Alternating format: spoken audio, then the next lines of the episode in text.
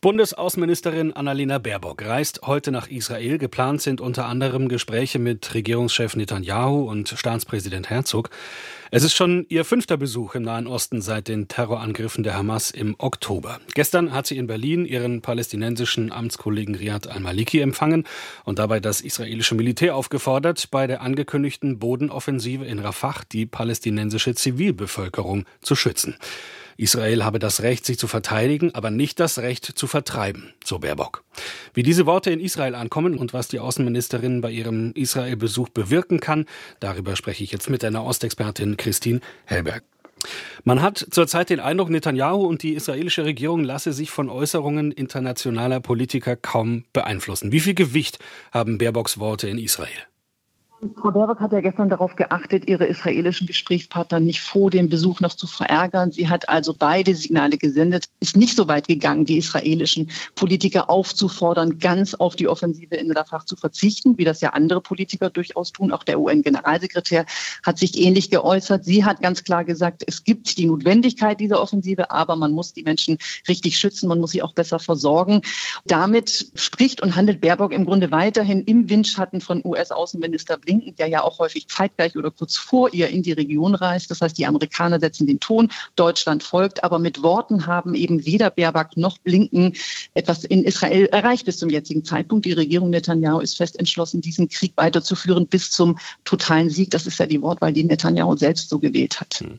Deutschlands Strategie nach dem 7. Oktober war ja, Israel militärisch alle Freiheiten zu lassen im Gazastreifen. Der Schutz der palästinensischen Bevölkerung, der wurde erst jetzt nach und nach gefordert. Das haben Sie auch gerade schon schon so ein bisschen angeschnitten. War das denn grundsätzlich die falsche Strategie? Die israelische Führung weiß natürlich, dass Deutschland es bei Worten belassen wird. Und das ist das große Problem. Baerbock fährt dorthin. Sie wird hinter verschlossenen Türen auch wieder deutliche Worte finden. Aber die stoßen nun mal bei Netanyahu auf taube Ohren. Ja, sogar was die humanitäre Hilfe angeht. Das ist ja ein sehr unstrittiges Thema. Die müsste dringend erleichtert werden. Sie müsste beschleunigt werden.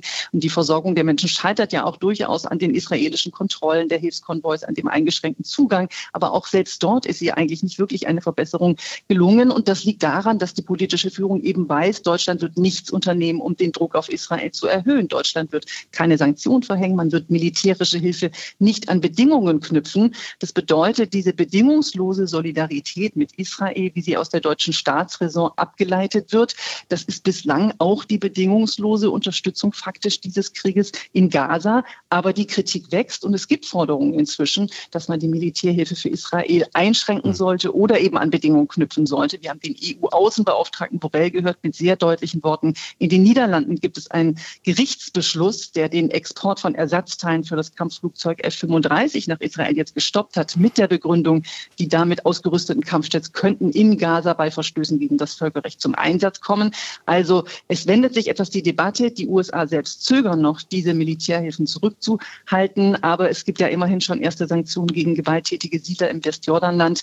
Großbritannien und Frankreich sind dabei gefolgt. Aber was die deutsche Außenministerin jetzt bewirken wird, das, äh, da habe ich nicht sehr große Hoffnung. Sie haben in einem Artikel in der Zeit geschrieben, dass auch die Mehrheit der Israelis mittlerweile den Rücktritt Netanyahus fordert. Kann Netanyahu sich denn länger im Amt halten, wenn der Krieg jetzt weitergeht? Ist das so ein bisschen sein Druckmittel, auch um sein Image sozusagen als dieser Mr. Security, als der er sich immer selbst darstellt, das weiter zu erhalten?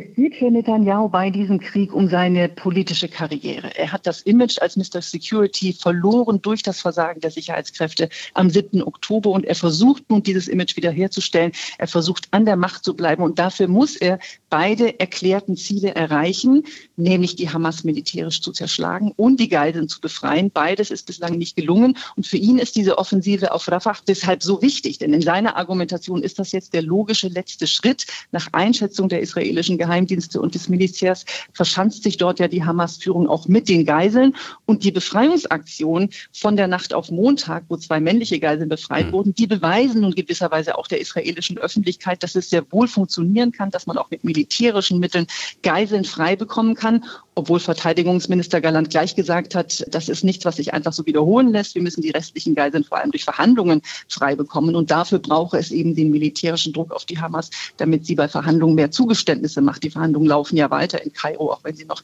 keine konkreten Ergebnisse gebracht haben. Also das Problem ist, Netanyahu braucht die anhaltende Bedrohungslage. Er droht ja sogar damit, womöglich an der Front mit dem Libanon eine direkte Konfrontation mit dem Libanon aufzumachen, wenn die Hisbollah sich dort nicht zurückzieht von der Grenze. Das heißt, er braucht die Bedrohung, um im Amt zu bleiben. Und die israelische Bevölkerung möchte zwar seinen Rücktritt, aber sie steht in dem aktuellen Krieg nach wie vor hinter dieser Regierung, hinter dem Kriegskabinett. Das heißt, solange der Krieg andauert, muss er nicht fürchten, diese Macht zu verlieren. Und das ist für ihn der Antrieb, das eher am Laufen zu halten, auch mit sehr unklaren Äußerungen was die Zukunft von Gaza betrifft. Die interessantesten Interviews zu den spannendsten Themen des Tages. Das ist SWR aktuell im Gespräch. Jetzt in der ARD Audiothek abonnieren.